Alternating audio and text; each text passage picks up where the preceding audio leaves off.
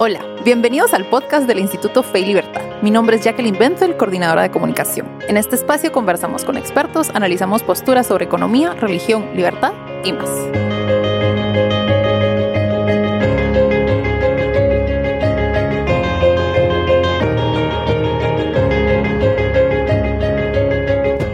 Bienvenidos a este nuevo episodio del podcast Fe y Libertad. Hoy me encuentro con Carmen Camey, quien es directora de desarrollo de la Universidad del Istmo de Guatemala. Es periodista y filósofa por la Universidad de Navarra y tiene una maestría en estudios avanzados en filosofía por la Universidad Complutense de Madrid. Profesora de Historia del Pensamiento, Antropología y Ética de la Comunicación. Es columnista en el diario República y colaboradora regular de la revista de Prensa. También colabora en el blog del Instituto Fe y Libertad. Actualmente realiza un doctorado en filosofía por la Universidad de Navarra. Estudia y escribe sobre filosofía de la historia, filosofía política y pensamiento judío. Bienvenida, Carmen. Hola, Jackie, gracias. Bueno, si quieres, empezamos directo en el tema. Hoy vamos a hablar del caso de Adolf Eichmann. Entonces, si nos puedes contar un poquito quién fue, de qué trata el caso. Pues mm, Eichmann era un, un teniente coronel de la CSS que estaba encargado de la logística de los transportes judíos de, una parte de Europa a los campos de concentración. Eh, Eichmann fue, mm, se hizo famoso por el juicio que se celebra en Jerusalén en 1960. Eh, Eichmann, después de que termina la Segunda Guerra Mundial, logra huir eh, a través de la Cruz Roja a Argentina y ahí vive hasta 1959 más o menos, que la Mossad, el Servicio de Inteligencia Secreto de Israel, descubre que está residiendo en Argentina y decide mm, decide ir a buscarlo y llevarlo a Jerusalén. Un proceso no exento de dificultades y complicaciones, ¿verdad? Porque eh, pues lo sacan de, de, Argentina, podríamos decir, por si voluntariamente, le hacen firmar un papel para que el día que está de acuerdo con salir de Argentina, lo llevan a Jerusalén, le, le juzgan en Jerusalén ¿verdad? Y la idea de juzgarla en Jerusalén es que ahí residían la mayoría de víctimas eh, o de personas que habían sufrido por los hechos que él había cometido durante la guerra.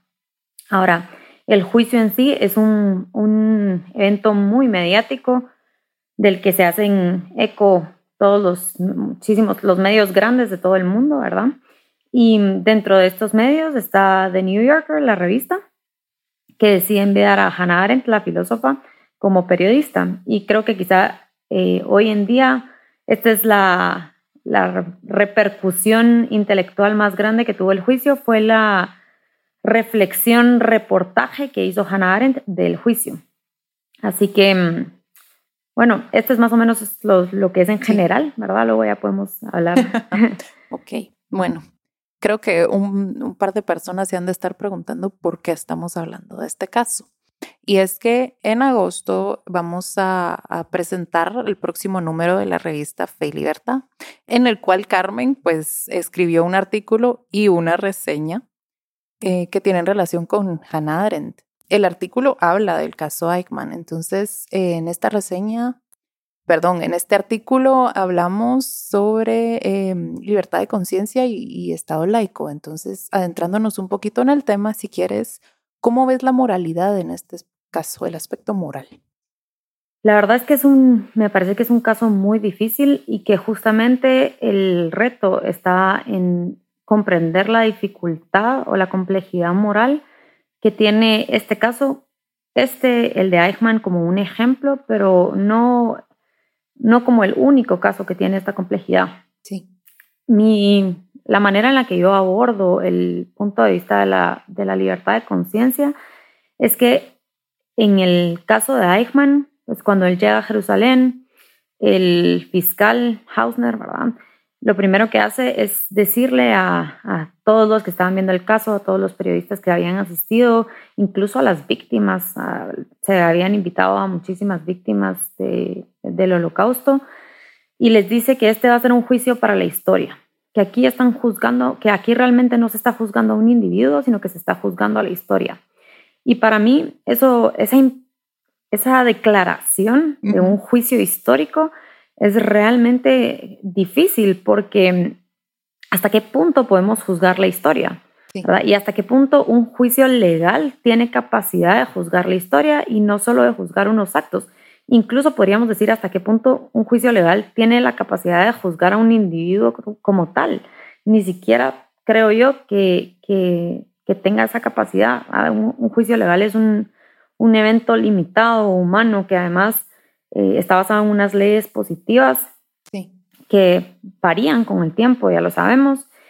Y por lo tanto, esto tiene muchas limitaciones. No quiere decir que, que no se tenga que hacer, o que sea incorrecto, pero simplemente pienso que lo interesante es mm, comprender las limitaciones y ver cómo en el caso de Eichmann, por ejemplo, el fiscal intentó eh, llevar el juicio más allá de los límites que el propio juicio legal tiene. Es decir, intentó hacer algo para lo que el juicio legal realmente no tiene capacidad de hacer. Y esto, ya que me preguntabas acerca del aspecto moral, ¿por qué creo que es así? precisamente porque en, el caso de los, de los juicios a nazis es complicado eh, hacer un juicio, podríamos decir, legal en el sentido de que ellos estaban cumpliendo las leyes positivas de su país en el momento en el que ocurrieron, las, en, el que ocurrieron los hechos. Eichmann era un ciudadano ejemplar del régimen nazi, podríamos decir. Cumplía las leyes, eh, hacía lo que le decían, obedecía las órdenes, ¿verdad? Con lo cual, eh, realmente él, él en el momento en el que realiza los actos no estaba incumpliendo la ley propiamente. De hecho, hay un momento en el libro en el que Hannah dice, cita a alguien que dice mm, que los hechos que Eichmann cometió, ah, bueno, cita, perdón, a su abogado defensor, que los hechos que Eichmann cometió son el tipo de hechos que en caso de la victoria llevan a ganar medallas y en el caso de la derrota llevan a la horca. Y es así. Qué diferente habría sido, estaríamos contando la historia si Alemania hubiera ganado la guerra, ¿verdad? Totalmente. Y, y entonces no quiere decir que esto, que la moralidad de los actos sea relativa, pero sí quiere decir que tenemos que darnos cuenta de que la ley es limitada y que la moralidad es otro tema. No, no, a pesar de que las leyes positivas intentan ser una guía moral, no siempre lo son y existen leyes injustas. Ahora, lo que el fiscal y quienes juzgaron a los nazis eh, después de, de la Segunda Guerra Mundial le pedían a estos mismos nazis era que ellos hubieran desobedecido la ley, ¿verdad? Se les pedía básicamente se les exigía el haber hecho una objeción de conciencia y se les recriminaba el no haberla hecho, ¿sí? Y ahí me surge también a mí una pregunta y es, ¿es exigible esto? ¿Le puedo yo pedir a alguien una, que haga una objeción de conciencia? Sí, en el sentido de que sabemos que estaban cometiendo actos criminales, o sea, actos malos, pero al mismo tiempo, la objeción de conciencia requiere que yo tenga una conciencia y que vea una incoherencia entre mis valores y la ley positiva que, me, que, rige en mi país. Creo que la mayoría de, nazis de cargos medios, por lo menos, no veían esa incoherencia porque no tenían unos valores morales diferentes a los que el régimen presentaba. Entonces, no veían ningún tipo de, no se daban cuenta que sus valores no, no coincidían, perdón, que los valores del régimen no coincidían con los valores morales universales, porque ellos ni siquiera tenían esa, esa capacidad de reflexión moral o de, o de pensamiento moral, y que es precisamente lo que lleva a Arendt a hablar de la banalidad del mal, ¿verdad? Exacto, que esa es una de las preguntas que tenía por aquí. ¿A qué se refiere Hannah Arendt cuando habla de la banalidad del mal? Pues Hannah Arendt cuando llega a Jerusalén eh, y pues por primera vez ve a Eichmann, lo que más le choca es que lo ve como un individuo tremendamente normal, común y corriente, tanto así que es que le da risa, le genera risa, ¿verdad? No, ah. no le genera ni miedo, ni pánico, ni, ni siquiera, no sé, no, no le parece un, un criminal mastermind, ¿verdad? Sino que le parece un, un, hombre tan plano, tan sencillo. Encima dice que cuando llega al juicio el pobre tenía gripe, entonces estaba así todo mocoso y fatal. Y mm, es precisamente el contraste entre la planicie del individuo, ¿verdad? Cuando se le pregunta repetidamente a Eichmann por qué hizo lo que hizo, su respuesta siempre es yo solo seguí órdenes, yo solo hice lo que me decían, yo solo seguí las leyes. Y sin embargo, desde eh, pues algunas instancias del de, eh, gobierno de Israel, se le quería se le quería enmarcar como un individuo eh, malévolo, ¿verdad? Como un ideólogo, como alguien que había hecho lo que había hecho por eh, odio a los judíos, cuando en realidad él decía que él no odiaba a los judíos, que él tenía incluso amigos judíos y que él no se consideraba un antisemita, sino que se consideraba un, un, experto en asuntos judíos. Entonces, este contraste le choca mucho a Hannah y mm, la lleva a plantearse cómo una persona puede solamente seguir órdenes, ¿verdad? Es posible, o sea, ¿cómo, es capaz una persona de decir que ella nunca se le ocurrió pensar que meter a no sé cuántos miles de judíos en un vagón y llevarlos a su muerte podía ser algo malo? Entonces, eh, Hannah habla de la banalidad del mal en este contexto y a lo que se refiere es que la banalidad de Eichmann eh, no era una banalidad que, perdón, no era la maldad de Eichmann, no era una maldad que tuviera tras de sí una ideología, que tuviera tras de sí un odio, que tuviera tras de sí una patología, ni siquiera, ¿verdad? Los psiquiatras y psicólogos eh, que trabajaron con Eichmann y que lo diagnosticaron dijeron que era perfectamente normal. Eh, entonces, ella piensa, bueno, alguien que cometió actos tan horrorosos, pero detrás de, esa maldad y de esos actos que cometió, no hay, pues no hay ideología, no hay odio hacia los judíos, no hay antisemitismo, no hay una creencia fuerte en que, no sé, en algo más grande, como podríamos decir que tal vez un Hitler sí tenía. Eh, ¿Qué es lo que lo lleva a solo obedecer? Y su respuesta es que nada, nada, no hay nada detrás de esa maldad, que es una maldad superficial, plana, ¿verdad? Y que es una maldad que más bien se deriva de la falta de reflexión o de la incapacidad de dar una respuesta moral personal a una situación conflictiva, ¿sí? Y, complejo.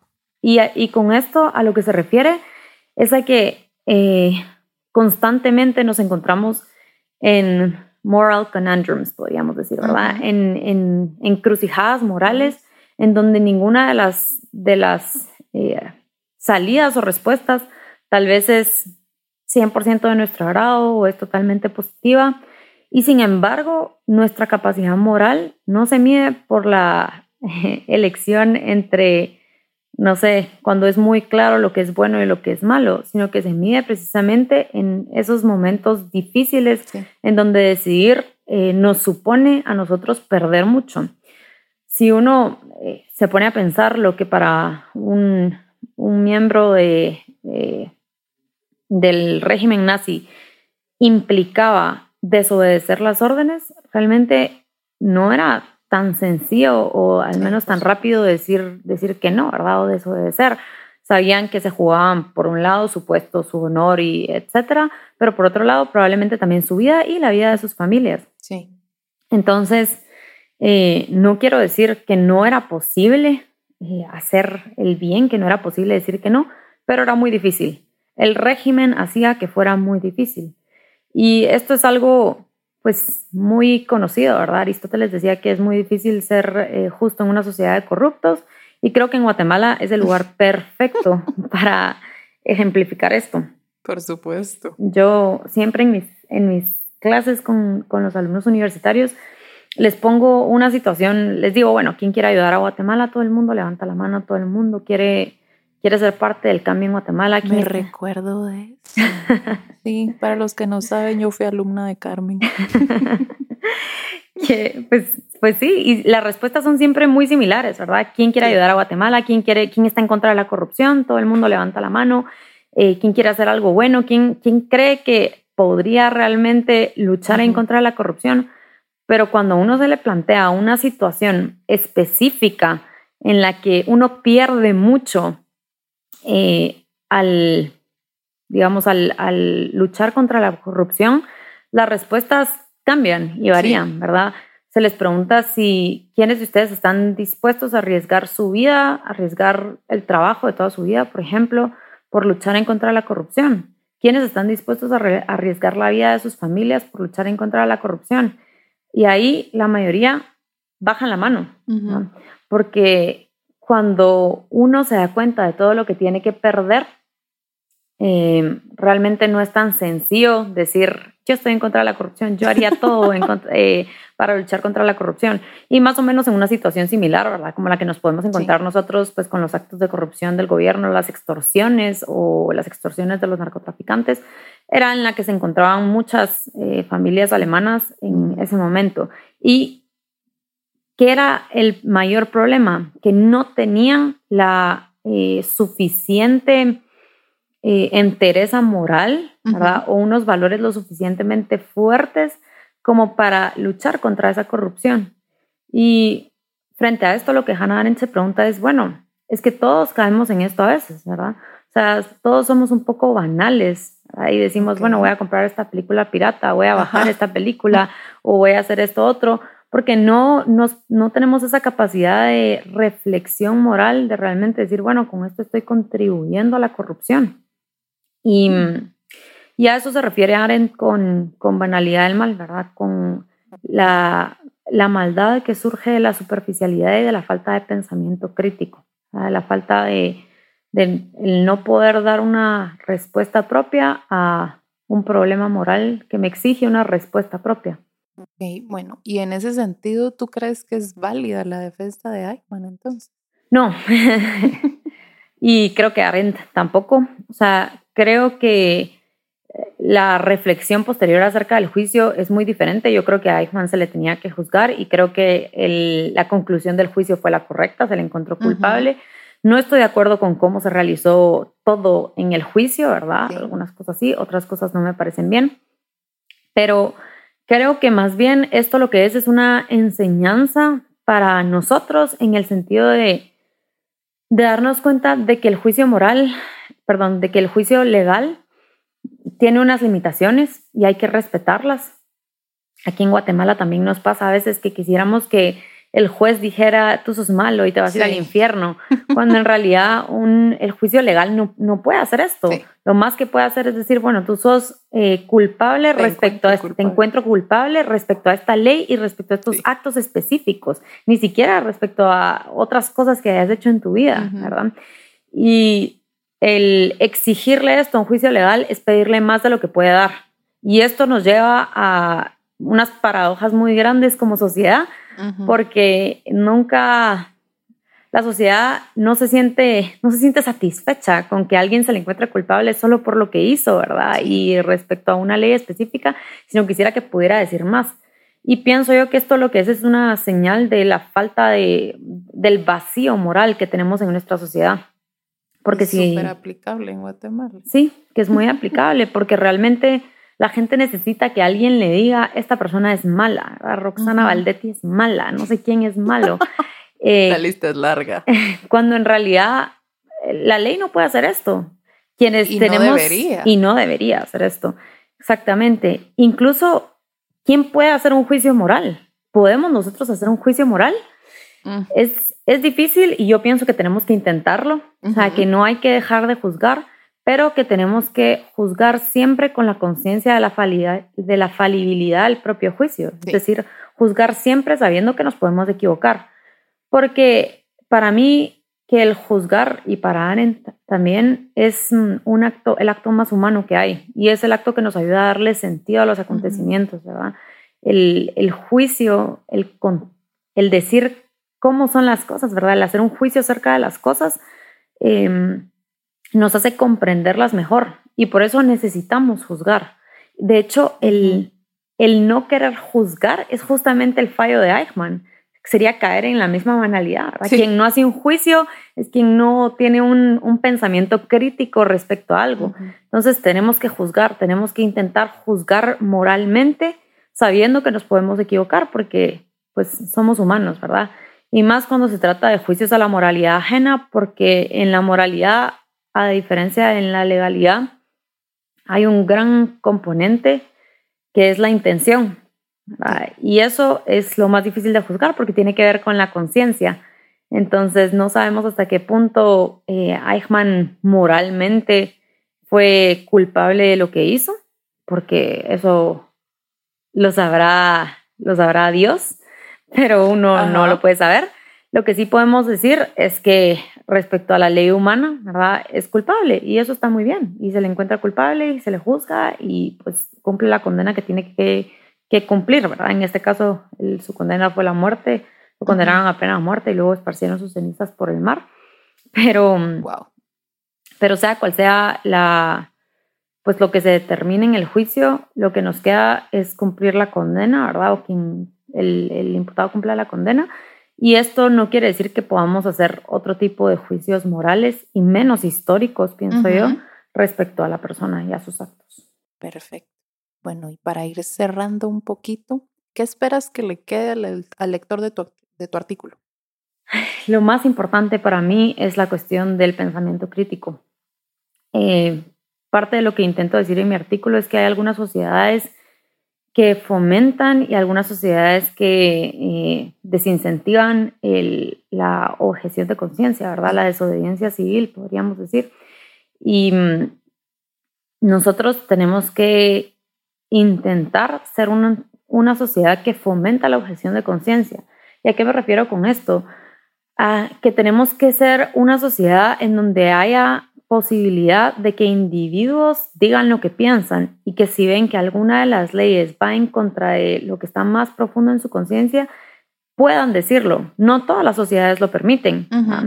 Eh, un régimen totalitarista hace que sea muy difícil hacer una objeción de conciencia porque por un lado todos los mecanismos de represión, eso por supuesto, pero luego por otro lado porque son sociedades basadas, basadas en ideologías y las, una de las características más, más importantes de la ideología es precisamente que intentan anular el pensamiento, ¿verdad? Porque la ideología es algo que uno simplemente tiene que creer, no tiene que cuestionar. Y, y, eso hace que sea muy difícil el pensamiento crítico, que sea muy difícil la objeción de conciencia y por lo tanto que sea muy difícil que la persona tenga valores morales fuertes eh, en nuestra sociedad, perdón. En nuestra sociedad eh, deberíamos de intentar ser menos ideológicos. Creo que respecto a algunos temas somos muy ideológicos y no permitimos disidencia y, esto es muy malo. Porque una sociedad que no permite eh, que sus ciudadanos digan lo que piensan, incluso respecto a temas pues que pensamos que ya todo el mundo tiene que estar de acuerdo, por ejemplo, eh, por no entrar en los más controversiales, pero eh, pensar en derechos humanos, ¿verdad? Ah. Eh, hablar de derechos humanos es hablar de un dogma de fe en el que nadie puede decir o cuestionar, ¿verdad? Y independientemente de que estemos a favor, en contra o lo que sea, creo que no hay ningún tema del que no deberíamos de poder hablar. Creo que los ciudadanos tenemos que, pues me encanta esta frase de, de, de Toreo, que dice que tenemos que servir primero con la conciencia y después y no solo con el cuerpo, ¿verdad? No podemos ser ciudadanos que solo obedecen físicamente, ¿verdad? Y entonces manejo del lado que hay que manejar y mm, llevo mi licencia al día, sino que también eh, ser ciudadanos con la conciencia. Y eso implica que cuando no estoy de acuerdo con algo, lo voy a decir, y no hay nada que sea mejor para una sociedad democrática que esto, porque son precisamente estas fricciones y estos, podríamos decir, encontronazos intelectuales los que hacen que la sociedad avance, que se dé cuenta de sus errores y que pueda adaptar sus leyes, ¿verdad? A lo que cada vez se va viendo que se acerca más a la verdad y que se acerca más al bien moral. Y esa ha sido la manera en la que se han cambiado muchas de las leyes injustas a lo largo de la historia, la ley de la esclavitud, etc. Eh, se han ido cambiando porque han habido personas que han sabido mostrar su disidencia y que de esa manera han podido hacer que su sociedad avance. Creo que eso es lo que más me gustaría, ¿verdad? Pedirle a mis lectores y a quienes nos escuchan hoy que piensen, que primero piensen y que después digan lo que piensen. Muy valioso. Bueno, Carmen, muchas gracias por participar en este episodio del podcast. Creo que la gente va a estar muy interesada en el tema. Y para los que pues quieran saber más, la revista, el nuevo número de la revista Fe y Libertad va a estar disponible a partir de agosto. nos pueden contactar a nosotros para obtener su copia y estamos en Amazon también. Y ya saben, para más información sobre el Instituto Fe y Libertad, su trabajo, actividades y lo discutido en este episodio, pueden visitar www.feylibertad.org y nuestros perfiles en todas las redes sociales. Estamos en Facebook, Twitter, LinkedIn, Instagram y tenemos canal de YouTube también. Gracias por acompañarnos y hasta la próxima.